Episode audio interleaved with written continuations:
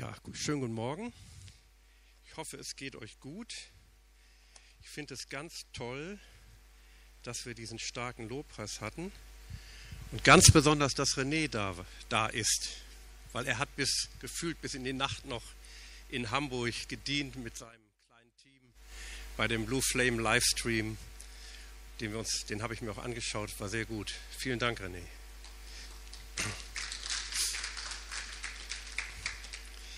Ich möchte heute Morgen gerne Fortsetzung machen von meiner Predigt der letzten Woche. Und ich habe den kreativen Titel gewählt, Sieg über die Welt Teil 2. Das sagt alles. Letztes Mal hatten wir Teil 1 und jetzt kommt Teil 2. Und ich möchte ganz kurz einen Blick zurücknehmen mit euch und ähm, die Bibelstelle betrachten oder kurz erwähnen, die wir auch letzte Woche zu Beginn betrachtet haben. 1. Johannes 5, Vers 4. Denn alles, was aus Gott geboren ist, überwindet die Welt. Und unser Glaube ist der Sieg, der die Welt überwunden hat. Ich habe letzte Woche darüber gesprochen, was die Welt ist, beziehungsweise was sie nicht ist. Die Welt ist während hier dieser Begriff die Welt bezieht sich nicht auf den Planeten Erde. Dann müssten wir den ja irgendwie verlassen. Und das ist als ganze Gemeinde schwierig. Es bezieht sich auch nicht auf die Menschen generell, denn wir lieben die Menschen. Das haben wir ja in unserer Vision.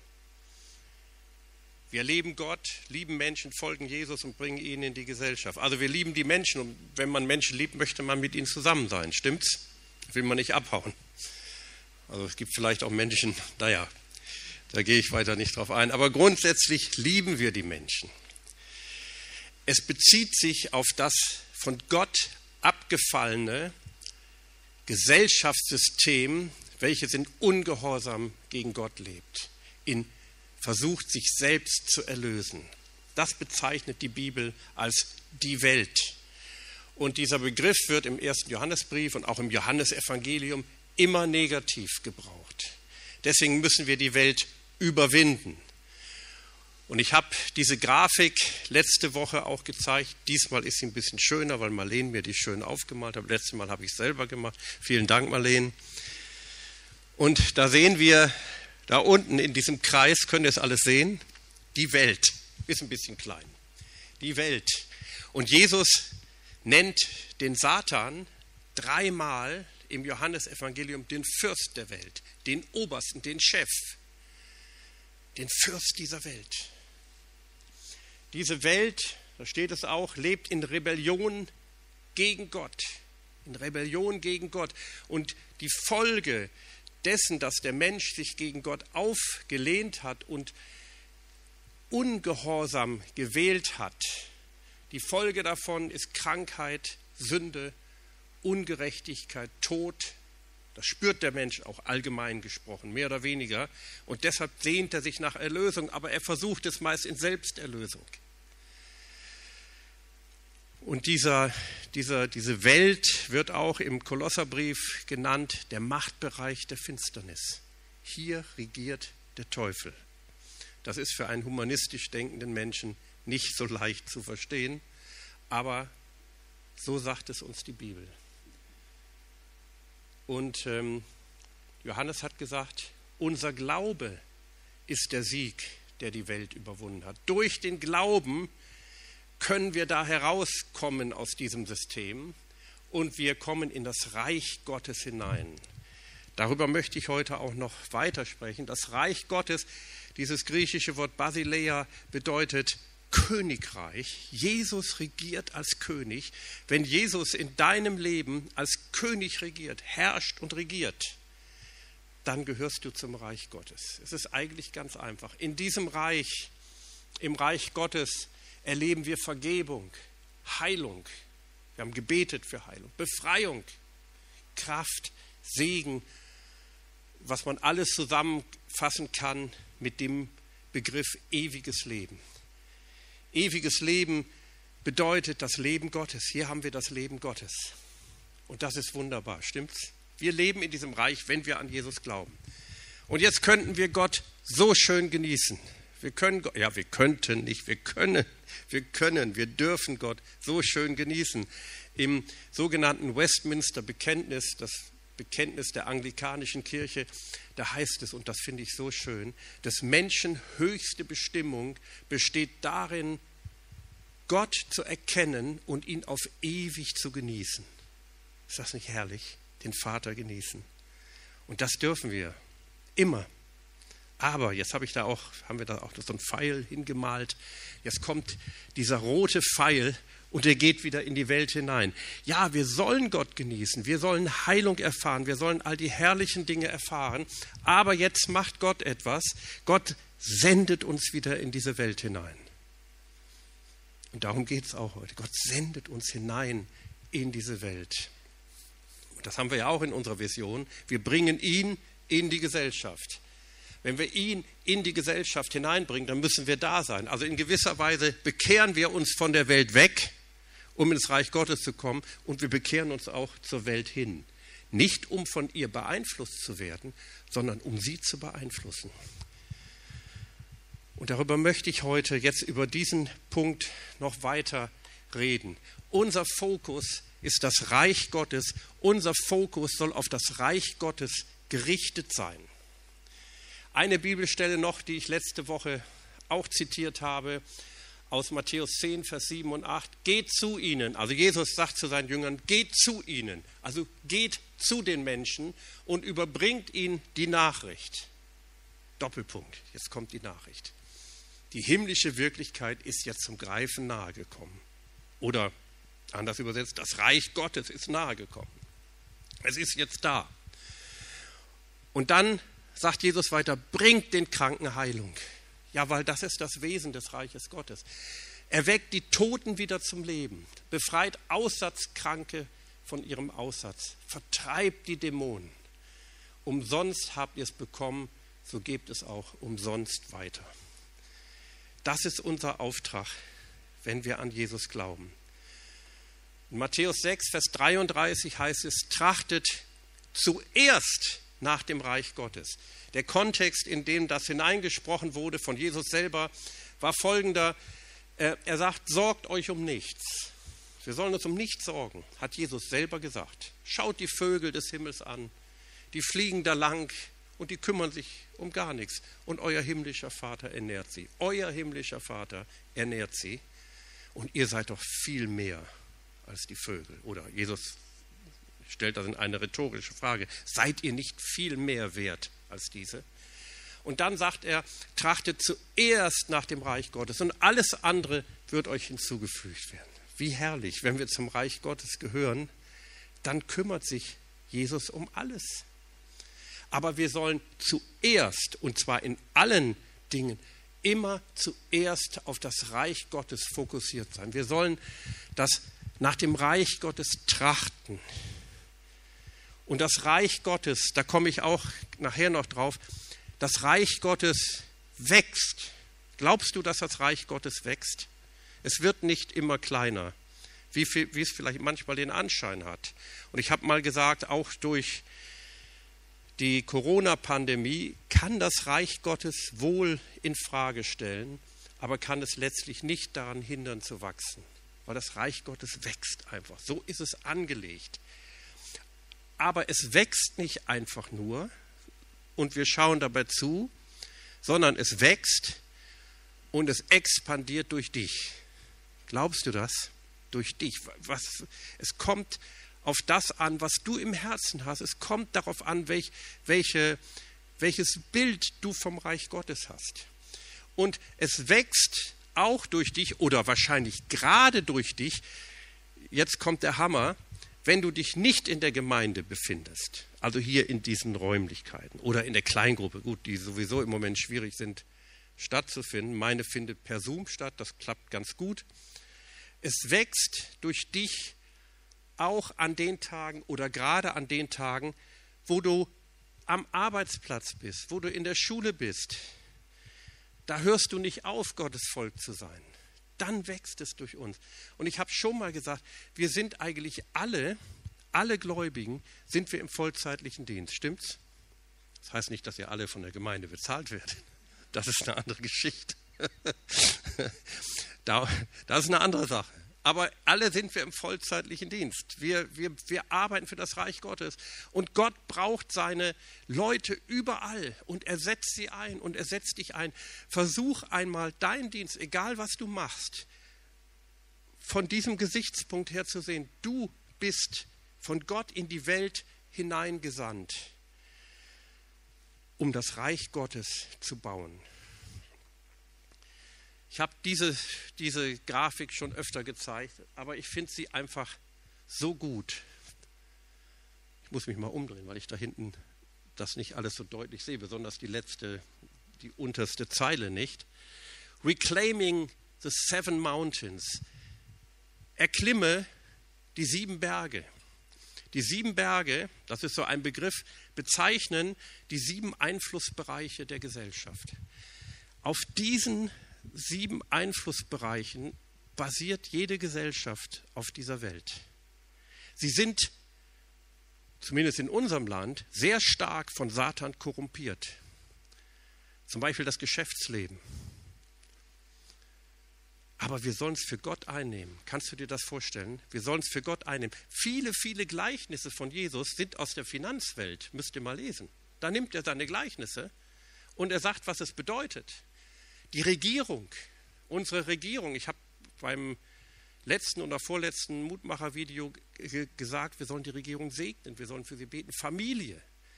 Die Familie wird beeinflusst vom Teufel. Es findet ein Kampf um die Familien statt. Ich habe mal, sagte mal jemand, oder, oder anders, meine Kinder sind ja jetzt groß, aber die waren auch mal klein und gingen zur Schule.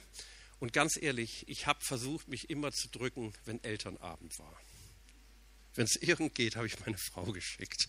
Manchmal, manchmal ging es nicht anders. Dann wollte sie, dass ich mitkomme. Da waren wir zu zweiter. Ich war auch mal alleine da, wenn es irgendwie anders nicht ging. Aber eigentlich ist das falsch. Eigentlich sollten wir da hingehen und das beeinflussen. Also Schule gehört zum Education, also zur Bildung. Die Religion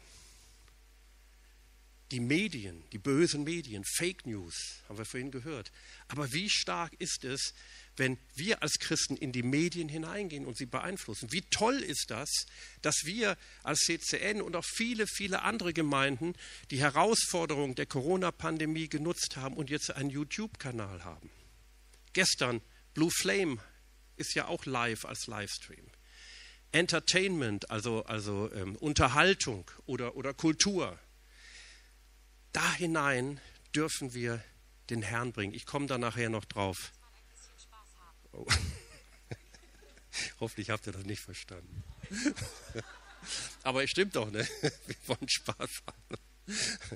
Und Josua 1, Vers 11. Nehmt das Land in Besitz, das Gott euch als euer Eigentum gegeben hat. Nehmt das Land in Besitz. Und das können wir auch auf diese Punkte aussehen. Nehmt es in Besitz, erklimmt diese Berge. Seht zu, dass ihr in eurem, irgendwo sind wir auf diesen sieben Bergen unterwegs, ohne es vielleicht zu wissen. Sei da ganz bewusst unterwegs als Christ. Ganz bewusst und nehmt das ein für den Herrn. Wisst ihr, alle bösen Diktatoren dieser Welt, alle, die viel Unheil angerichtet haben, auch in unserem Land Adolf Hitler, was hat er gemacht? Er hat diese sieben Berge eingenommen. Macht dir mal Gedanken darüber. Und die hatte für sich arbeiten. Das ist das Erste, die Medien zu kontrollieren, die Familie zu kontrollieren, das Geschäftsleben und so weiter. Und es ist Gottes Verlangen, dass die Werte, die Segnungen und die göttliche Fülle des Reiches Gottes alle Gesellschaftsbereiche durchdringen. Manchmal höre ich heutzutage weniger als früher, aber früher habe ich es öfter gehört, manchmal sehr stark gehört, wenn irgendetwas Negatives passierte, sagen wir mal wie jetzt die Corona-Pandemie, als Beispiel nur, dann hörte ich manchmal, habe ich auch jetzt gehört, manchmal, ah ja, das liegt daran, dass wir in der Endzeit leben. Das ist nun mal so damit müssen wir uns abfinden. Und da kommt so eine resignative Haltung, so ein, ein fatalistisches Denken in die Menschen hinein. Ja, es ist halt so. Damit müssen wir leben. Aber ist das das richtige Denken? Ist das das, was Gott meint? Ich habe mal gehört von einem, einem lieben Pastor, der jetzt schon älter ist, ein lieben Pastor, der sagte mir mal, ach, vor Jahren, vor, vor langen Jahren, ach, es wird alles, alles immer, immer, immer schlimmer werden. Und irgendwann, wenn wir als Christen denken, es geht nicht mehr, dann nimmt Jesus sich, uns zu sich. Da habe ich gedacht, also in dem Augenblick nicht, aber später habe ich darüber nachgedacht, habe ich gedacht, was ist das für ein Denken, was ist das für eine Resignation? Wie können wir mit diesem entmutigenden Denken das Reich Gottes bauen? Sollen wir nicht denken, alles ist möglich? Nehmt das Land in Besitz. Alles ist möglich, weil das Reich Gottes ist in uns. Kann es nicht sogar sein, dass wir das Reich Gottes bauen und quasi, wenn Jesus wiederkommt, ihm das Reich übergeben und Jesus macht den Rest. Er bringt es zur Vollendung. Kann das nicht sein? Ich kann mir das gut vorstellen, dass es so ist. Gehen wir einen Schritt weiter. Wir sind berufen, dass wir sind wirklich berufen, das Reich Gottes in diese Welt hineinzubringen. Warum sendet der Herr uns sonst in diese Welt?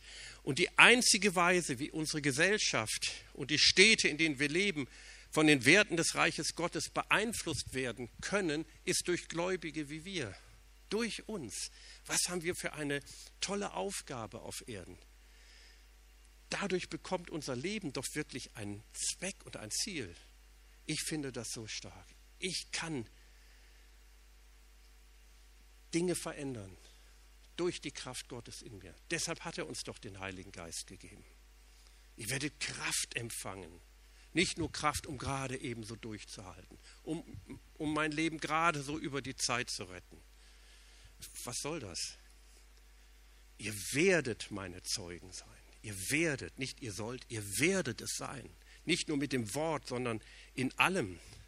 Und Satan benutzt die Welt, die Welt um das Reich Gottes auf jede Weise zu bekämpfen und zu verhindern, dass es expandiert. Der Teufel will nicht, dass das Reich Gottes wächst. Er will, wisst ihr, was der Satan will? Er kann das ja nicht verhindern, dass wir im Glauben stehen. Da macht er sich auch keine Illusion. Aber er will zumindest, dass das Reich Gottes schön und beschützt hinter den Mauern der Kirche oder auch der Kleingruppen bleibt. Hier können wir ruhig füreinander für unseren Glauben leben. Und hier können wir auch so wunderbar über die böse Welt schimpfen. Ja, das kann man machen. Viele haben sich auf so eine Position zurückgezogen. Natürlich sind einige Dinge nicht gut. Natürlich müssen wir einige dieser guten Dinge auch mal benennen. Das ist völlig klar. Aber wenn das alles ist, wenn unsere Berufung so aussieht, ganz ehrlich, dann würde ich einiges nicht verstehen. Aber ich lese in der Bibel andere Dinge. Schauen wir mal auf dieses Gebet, das letzte große Gebet, das Jesus betete vor seiner Kreuzigung, das sogenannte hohepriesterliche Gebet. Da betet er zu seinem Vater, nun aber komme ich zu dir und rede dies in der Welt. Also Jesus war in der Welt. Jesus ist von Gott hineingesandt gesandt worden in diese Welt von seinem Vater. Dies rede ich in der Welt, damit sie meine Freude völlig in sich haben ich habe ihnen dein Wort gegeben und die Welt hasst sie, denn sie sind nicht von der Welt, gleich wie auch ich nicht von der Welt bin. Also wir sind in der Welt, aber nicht von der Welt. Wir werden nicht inspiriert von dieser Welt. Ich bitte nicht, dass du sie aus der Welt nimmst. Hat er extra nicht gebeten, sondern dass du sie bewahrst vor dem Bösen. Ja, diese Welt ist böse. Und der Herr bewahrt uns. Sie sind nicht von der Welt, gleich wie auch ich nicht von der Welt bin. Und jetzt den letzten Satz habe ich fett gedruckt extra. Heilige sie in deiner Wahrheit. Nee, das noch nicht. Dein Wort ist weit. Jetzt kommt es. Gleich wie du mich in die Welt gesandt hast, so sende ich auch sie in die Welt. Genauso wie du, Vater, mich, Jesus, gesandt hast, so sende ich sie in die Welt. Wir sind genauso in die Welt hineingesandt wie Jesus. Kannst du das glauben? Um einen Unterschied zu machen. Erweckung wird kommen, wenn wir die Mauern zwischen der Gemeinde und der Gesellschaft fallen lassen. Das hat mal ein bekannter Baptistenpastor in Amerika gesagt. Wir haben ja vorhin gesungen, René, das Lied, er zerstört alle Mauern. Das sind die falschen Mauern. Es gibt auch göttliche Mauern. Aber das sind die falschen Mauern, die gebaut werden, damit wir ja nicht in Kontakt mit der Welt kommen, damit wir ja so immer schön für uns bleiben. Wir, wir, ich, ich finde ja, ich liebe ja den Alpha-Kurs. Wir machen ja jedes Jahr mindestens einen Alpha-Kurs. Wir haben schon darüber gesprochen, dass wir vielleicht mehrere machen wollen mit den, in den Kleingruppen. Dass bei uns immer irgendwie ein Alpha-Kurs läuft in der Kleingruppensaison. Müssen wir mal gucken, ob wir das hinkriegen. Und ein Prinzip vom Alpha-Kurs ist folgender. Da gibt es kein Wir und ihr. Also wir Gläubigen, wir haben Ahnung, wir kennen uns aus und ihr habt keine Ahnung. Sondern es gibt nur ein Wir. Da sind wir alle gleich. Wir sind alle zusammen im Team und wir unterhalten uns. Jede Frage kann gestellt werden. Über alles kann gesprochen werden. Das finde ich gut. Und so können wir den Menschen das Evangelium bringen. Wisst ihr, die meiste Zeit unseres Lebens sind wir doch draußen in der Welt irgendwo. Stimmt's? Die meiste Zeit. Hier sind wir doch selten. Einmal in der Woche. Anderthalb Stunden. Jetzt meistens noch kürzer. Gut, dann haben wir noch Kleingruppe. Versuchen wir per Zoom irgendwie zu machen, ist auch toll. Gläubige leben in der Arbeitswelt, aber sie besuchen ihre Ortsgemeinde nur ein oder zweimal in der Woche. Und wenn wir in der Arbeitswelt sind, leben wir genauso im Reich Gottes. Ich komme da gleich noch drauf. Der nächste Punkt heißt, dein Reich komme dein Reich komme. Das ist ja aus dem sogenannten Vater unser.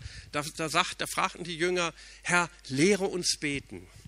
Und Jesus hat das nicht einfach so gesagt, er hat sich da wirklich was beigedacht. Er sagt, so sollt ihr beten, so sollt ihr beten.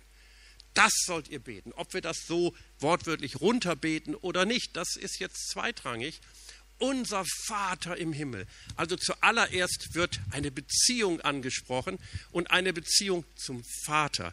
Wir sollen es bewusst machen, dass im Himmel nicht nur der große allmächtige Gott ist, sondern unser Vater. Und Gott möchte der Vater eines jeden Menschen werden. Er möchte Vater von allen sein. Ist er nicht? Nicht jeder ist ein Kind Gottes. Ein Kind Gottes wird man durch die neue Geburt geheiligt werde dein Name. Heilig heißt abgesondert. Das heißt abgesondert zur Anbetung werde dein Name. Und jetzt kommt es, jetzt kommen zwei Proklamationen. Dein Reich komme, dein Wille geschehe. Ich habe mal jemand predigen gehört, das ist so, als wenn man mit dem Fuß aufstampft. Dein Reich komme, dein Wille geschehe. Wie er im Himmel geschieht, so auch auf Erden. Also das ist Gottes Ideal, was, was Gott, was Jesus hier formuliert, ist Gottes Ideal für die menschliche Gesellschaft. Das Ideal Gottes für die menschliche Gesellschaft ist offensichtlich, dass sie der Gesellschaft ähnelt, über die er im Himmel regiert. Kannst du das glauben? Wir müssen ja im Glauben beten. Wenn wir das nicht glauben können, ist es schwierig, sowas zu beten. Also wir sollen wirklich beten, dass Gottes Wille hier auf Erden geschieht, wie er im Himmel geschieht. Geschieht im Himmel Gottes Wille? Da hat der Teufel nichts zu melden, stimmt's? Hier haben wir es leider mit dem Teufel zu tun. Ich komme da gleich noch drauf. Aber trotzdem sollen wir so beten. So soll es sein. Dies soll die Art und Weise sein, wie, hier, wie wir hier auf der Erde leben. Und da wir Gottes Volk sind, sind wir verantwortlich, alles zu tun, was dazu beitragen kann, dass unsere Städte und Nachbarschaften die Erwartungen Gottes erfüllen. Sagte mal jemand, der Herr hat uns berufen, kulturelle Architekten zu sein, nicht nur kulturelle Kritiker. So oft sind die, sind die Christen nur gegen irgendetwas. Klar sind wir gegen gewisse Dinge, ist ja völlig klar. Aber wenn wir nur das sind, reicht es auch nicht. Stimmt's? Auf, jetzt kommt was Schönes. Kennst du das, Olaf? Das hat auch mit dem Reich Gottes zu tun. Im Himmel gibt es keine Krankheit. Und wenn wir beten, dein Reich, äh, dein Wille geschehe, wie im Himmel, so auch auf Erden, dann beten wir auch dafür. Wir hatten letzte Woche Donnerstag, ich fand das so stark, hatten wir einen Heilungsabend hier. Ute und Olaf haben den Abend moderiert, haben uns mit einem Input gedient. Jens und Roxana haben uns im Lobpreis gedient und wir waren, glaube ich, fünf oder sechs Beter, Angela, so ungefähr. Ne? Beter, Beterinnen. Und dann konnten die Leute haben per Zoom daran teilgenommen, seht ihr hinten am Bildschirm, so sah dann der Bildschirm aus. Und die konnten per Zoom über, über den Chat ihre Gebetsanliegen hier hineinbringen. Und wir haben dann öffentlich dafür gebetet. Das ist so stark.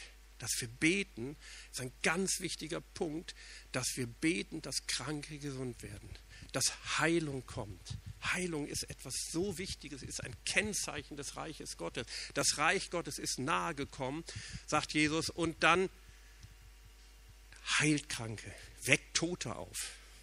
Steht da sogar. Olaf erzählte mir vorhin, dass über Zoom war das oder irgendwie über, über irgendein Chat, ist ja egal, was jetzt. Drei Kranke, äh, drei Tote geheilt worden sind, erzählte ein Pastor. Drei Tote. Für einen ist noch nicht mal richtig gebetet worden. War auf einmal eine Frau, war auf einmal wieder lebendig. Ich habe sowas leider noch nie erlebt, aber wenn das Reich Gottes sich ausbreitet, werden wir solche Dinge stärker erleben. Ich habe mal, das habe ich am Mittwoch in, unserem, in unserer Kleingruppe per Zoom gesagt, ich habe mal einen damals, ist jetzt schon 20, 15, 20 Jahre her, einen jungen, damals einen jungen Pastor aus der evangelischen Landeskirche, hatte ich mal kurz mit ihm zu tun in, in gewisser Hinsicht. Und der war irgendwie nach seiner Ausbildung, hat mehr so eine liberale Ausbildung genossen. War zwar gläubig, aber so mehr so ein bisschen liberal drauf. Und dann ging er nach Afrika. Er musste dann irgendwann in irgendeinem Dienst in Afrika. Und er sagte, was ich da gesehen habe, hat meine ganze Theologie durcheinander gewürfelt. Ich habe nichts Neues gelernt, also theologisch gelernt, aber ich habe gesehen, sagt ein landeskirchlicher, junger landeskirchlicher Pastor, ich habe gesehen, wie Tote lebendig geworden sind. Sagt, und da musste ich automatisch meine Theologie korrigieren. Und sagt nicht nur einmal, mehrere Mal habe ich es erlebt. Ich weiß nicht, in welchem Land er war, weiß ich nicht mehr. Halleluja, das Reich Gottes weitet sich aus. Ich möchte jetzt drei Gleichnisse noch mit euch teilen. Die sogenannten, es gibt mehr, aber ich habe diese drei ausgewählt, die sogenannten Reich Gottes Gleichnisse, die stehen in Matthäus 13 zum Beispiel. Und da heißt es, Jesus vertraute ihnen noch eine weitere Beispielerzählung an. Also ein Gleichnis ist ja eine Beispielerzählung. Und er sagt, die neue Wirklichkeit Gottes, also wörtlich das Reich Gottes, die alle Menschen erfassen soll, ist wie ein einzelnes Senfkorn. Ein Mann nahm es in seine Hand und pflanzte es in seinem Ackerboden ein. Solch ein Senfkorn gehört ja zu den kleinsten Samenkörnern. Wenn der Strauch aber ausgewachsen ist, wird er so groß, dass die Vögel, die in der Luft herumfliegen, sich in seine Zweige setzen, um dort ihre Nester zu bauen. Ich finde es so schön, wie Jesus so lehrt. Er, er benutzt keine hohen theologischen Worte. Ich hätte es vielleicht anders gemacht. Er sagt, das sind ja komplexe Themen, das Reich Gottes. Er sagt, das Reich Gottes ist wie ein kleines Senfkorn. Ich hatte mir fast überlegt, irgendwie mir ein Senfkorn zu besorgen und euch das zu zeigen, aber würdet ihr eh nicht sehen. Von daher ist es völlig wurscht. Also er, er, saß vielleicht da oder stand da mit seinen Jüngern irgendwo rum und hat so ein Senfkorn in der Hand. So, ich stelle mir das so vor und sage, guck mal, so ist das Reich Gottes. Guckt es euch an. Das ist winzig kleines Senfkorn. Aber dann sagt er, das ist das kleinste aller Samenkörner. Aber sagt er, wenn es gewachsen ist, wenn es aber ausgewachsen ist, dann kommen die Vögel des Himmels, wird es einem großen Baum und die Vögel kommen und bauen sich Nester. Wenn es gewachsen ist, was sagt Jesus damit? Eine ganz einfache, aber so wichtige Wahrheit. Das Reich Gottes wächst, wenn es gewachsen ist. Wenn Jesus sagte, es bleibt immer so klein, passt auf, dass es nicht ganz kaputt geht. Es ist so winzig. Anfangs ist es winzig, was Gott in uns hineinlegt. Aber es wächst, es expandiert. Das müssen wir glauben. Wir haben wenn, am Anfang, bevor unser Gottesdienst so richtig startet, haben wir ja immer diese sieben Werte, die wir so einblenden. Wenn, wenn diese, dieses Wasser da ist mit den Wellen, dann kommen dann die sieben Werte. Und eins dieser Werte heißt Erweiterung. Das haben wir irgendwann mal extra aufgeschrieben. Wir unterstützen und trainieren Menschen, Gottes Reich in neue Bereiche auszubreiten. Das ist total stark. Noch ein Gleichnis. Jesus erzählte ihnen noch eine weitere Beispielgeschichte. Die ist ähnlich. Ich finde die noch stärker irgendwie. Mit der neuen Wirklichkeit Gottes, die diese Welt verändert, verhält es sich so. Sie ist wie ein Stück Sauerteig, das von einer Frau in etwa 50 Pfund Mehl hineingemischt wird. Am Ende ist der ganze Teig durchsäuert. Ich stelle mir da so, ja, ich mir das so vor, so eine alte, etwas dicke Frau vor. stelle ich mir so vor. Die knetet einen Teig, die, die knetet Sauerteig da rein. So, nimmt ein Stück Sauerteig, 50 Pfund Mehl und knetet das rein. Das dauert eine Weile. Und sie knetet und knetet und knetet. Und hört nicht auf, ist ganz beharrlich. Aber was passiert? Überall kommt der Sauerteig hin. Schließlich ist der ganze Teig durchsäuert. Was ist, die, also was ist das, was Jesus uns sagen will? Das Reich Gottes wächst. Wir müssen es hineinkneten. Sagte mal jemand, die guten Werke, die wir tun, ist die Sauerteigstrategie des Reiches Gottes. Durch das, was wir tun. Wir werden nicht durch gute Werke gerettet, aber weil wir gerettet sind, weil wir an Jesus glauben, tun wir gute Werke. Stimmt's? Und dadurch wird das Reich Gottes gebaut in den Gesellschaftsbereichen, wo Gott uns hineingesandt hat. Noch ein Gleichnis. Das letzte. Also es gibt viel mehr. Lest, lest sie euch mal durch, Matthäus 13. Dies ist ein etwas anderes. Also etwas anders als die anderen beiden, werdet ihr gleich merken. Ein anderes Gleichnis legte er ihnen vor und sprach, das Reich der Himmel gleicht einem Menschen, der guten Samen auf seinen Acker säte. Jetzt passiert was. Während aber die Leute schliefen, kam sein Feind und säte Unkraut mitten unter den Weizen und ging davon. Jetzt taucht auf einmal der Feind auf. Der war in den anderen Gleichnissen nicht sichtbar. Also es hat, ist komplexer hier. Als nun die Saat wuchs und Frucht ansetzte, also die Saat wächst, da zeigte sich auch das Unkraut. Und die Knechte des Hausherrn traten herzu und sprachen zu ihm, Herr, hast du nicht guten Samen in deinen, Sack, Acker gesät? Woher hat er denn das, woher hat er denn das Unkraut? Er aber sprach zu ihm, das hat der Feind getan. Da sagten die Knechte zu ihm, willst du nun, dass wir hingehen und es zusammenlesen? Er aber sprach, nein, damit ihr nicht beim Zusammenlesen des Unkrauts zugleich mit ihm den Weizen ausreißt. Lasst beides miteinander wachsen bis zur Ernte. Und zur Zeit der Ernte will ich den Schnittern sagen, lest zuerst das Unkraut zusammen und bindet es in Bündel, dass man es verbrenne, den Weizen aber sammelt in meine Scheune. Dieses Gleichnis geht über das hinaus, was wir zurzeit erleben, bis zur Zeit des Endes, wenn Jesus wiederkommt. Hier taucht der Feind auf. Ja, es gibt auch einen Feind. Das heißt, die beiden Reiche, die wir aufgemalt haben, die ich extra so ein bisschen oder, Marlene extra so ein bisschen getrennt aufgemalt haben, um das sichtbar zu machen, eigentlich überlappen sich diese Reiche. Die überlappen sich. Das Reich Gottes und das Reich dieser Welt. Da ist ein Mann, das ist der Herr selber, hinterher erklärt. Das ist das einzige der Gleichnisse aus Matthäus 13, die Jesus erklärt, weil es ein bisschen komplexer ist. Man kann es nicht so ohne weiteres verstehen. Könnt ihr euch durchlesen. Er erklärt das Gleichnis und er sagt, der gute Same, wenn es erklärt, sind die Söhne des Reiches. Wer sind die Söhne und Töchter des Reiches? Wir, des Reiches Gottes. Wir werden hineingesät, wo hinein? Der Acker ist die Welt, sagt er. Wir werden hineingesät in diese Welt. Wir sind der gute Same, der in diese Welt hineingesät wurde. Das heißt keine Weltflucht, sondern hineingesät. Das Unkraut sind die Söhne des Bösen, des Teufels. Das sind die, die dem Teufel dienen letztlich. Beide wachsen zusammen auf. Merkt ihr das? Beides wird zusammen groß. Wir leben immer noch in einer gefallenen Welt, aber wir sind die Söhne des Reiches. Die Schnitter sind die Engel. Und die werden am Ende eine Scheidung herbeiführen. Und Jesus kommt und wird das Reich zur Vollendung führen. Ja, das ist meine Theologie und meine Sichtweise vom Reich Gottes, dass wir hineingesät worden sind von Gott als Söhne des Reiches und das Reich Gottes in dieser Welt bewirken und glauben, dass es expandiert. Deswegen vorher sagte Jesus auch immer durch die Gleichnisse, es expandiert, es wird größer und es wird größer. Und ganz schließlich sagt er, es gibt aber auch einen Feind, der ist auch da. Das müssen wir auch wissen. Deswegen sollen wir wachsam sein. Es gibt einen Feind und es gibt eine Trennung am Ende der Zeit. Und Jesus wird das schließlich vollenden.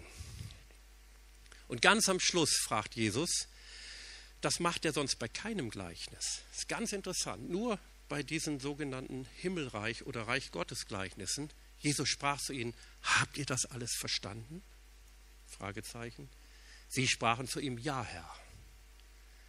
Merkt ihr, wie wichtig das ist, ein, das richtige Bild, die richtige Erkenntnis vom Reich Gottes zu haben. Wir müssen das verstehen. Es ist wichtig, das zu verstehen, weil das unser ganzes Leben beeinflusst. Das richtig zu verstehen, was das Reich Gottes bedeutet, das wird alles beeinflussen, wie wir leben, wie wir miteinander leben, wie wir die Gemeinde bauen, weil wir sind die Söhne des Reiches und wir wissen, die Söhne und Töchter, und wir müssen wissen, wie das Reich funktioniert. Wir müssen Erkenntnis darüber haben. Also noch einmal, beide Reiche existieren gleichzeitig, beide Reiche überlappen sich. Aber wir sind die Söhne des Reiches. Und wer ist stärker? Das ist eine rhetorische Frage. Gott oder der Satan?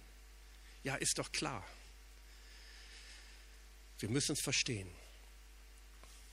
Jesus sagt ganz am Ende, bevor er in den Himmel aufgefahren ist, das ist sein Vermächtnis, das ist das, was er uns hinterlassen hat, das sind seine letzten Worte, das sind seine letzten Worte. So geht nun hin. Also ich sage mal, nachdem er das alles erklärt hat, nachdem sie gesehen haben, wie er am Kreuz für die Menschheit gestorben ist, nachdem sie die Auferstehung erlebt haben, da sagt er, so geht nun hin, geht nun hin, hört mal, geht hin und macht zu Jüngern alle Völker, alle Nationen und tauft sie in wörtlich, indem ihr sie tauft, dadurch, dass er sie tauft, auf den Namen des Vaters und des Sohnes und des Heiligen Geistes und lehrt sie alles halten, was ich euch befohlen habe. Und siehe, ich bin bei euch alle Tage bis an das Ende der Weltzeit. Gottes Vision sind alle Nationen. Können wir so groß denken? Jesus sagt nicht, Jesus sagt nicht, geht nun hin und macht in allen Nationen einige wenige Menschen zu Jüngern, sondern sagt er nicht. Also müssen wir mal drüber nachdenken. Sondern er sagt, alle Nationen.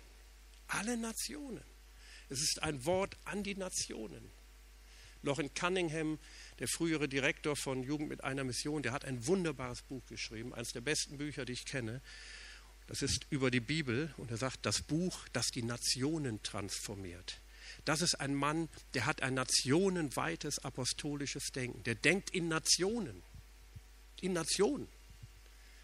Wunderbar. Dafür brauchen wir ein total neues Denken, was Jesus von, von, uns fordert. Jesus sagt, wer an mich glaubt, der wird die Werke auch tun, die ich tue, und wird größere als diese tun, weil ich zum Vater gehe. Ich habe mich früher immer gefragt, wie meint Jesus das denn? Das hattest du auch zitiert, Olaf, am Montag. Wie meint er das denn? Ich habe mich entschieden, ich bin nur auf einen Trichter gekommen. Ich habe mich entschieden, das Einzige, wie ich das verstehen kann, ist, wenn ich es wörtlich nehme. Eine andere Erklärung gibt es nicht. Ja, es ist so wie Jesus das gesagt hat. Zum Schluss.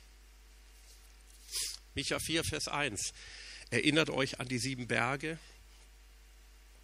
Da sagt der Prophet, doch es wird geschehen am Ende der Tage, da wird der Berg des Hauses des Herrn fest gegründet an der Spitze der Berge stehen.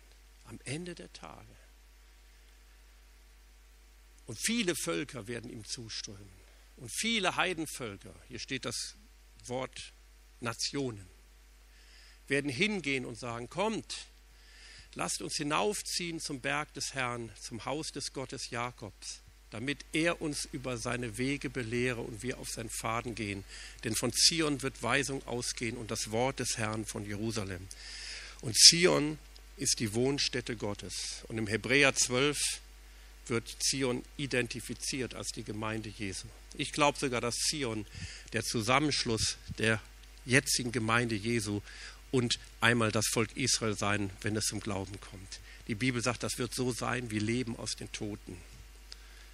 Und Jesus sagt, es gibt, wird eine Herde sein und ein Hirte. Und im Epheserbrief heißt es, er hat aus beiden eins gemacht. Das werden wir erleben. Und dafür lohnt es sich zu kämpfen. Amen. Dafür lohnt es sich zu leben. Wir haben eine große Aufgabe und unser Herz muss größer und weiter werden. Das sage ich auch von mir. Wir wollen nicht so ein kleines, enges Denken haben, sondern ein großes, weites Denken, weil Jesus so viel vorhat und er braucht Menschen, die entsprechend bereit sind, auch so zu denken und dann auch so zu agieren. Amen.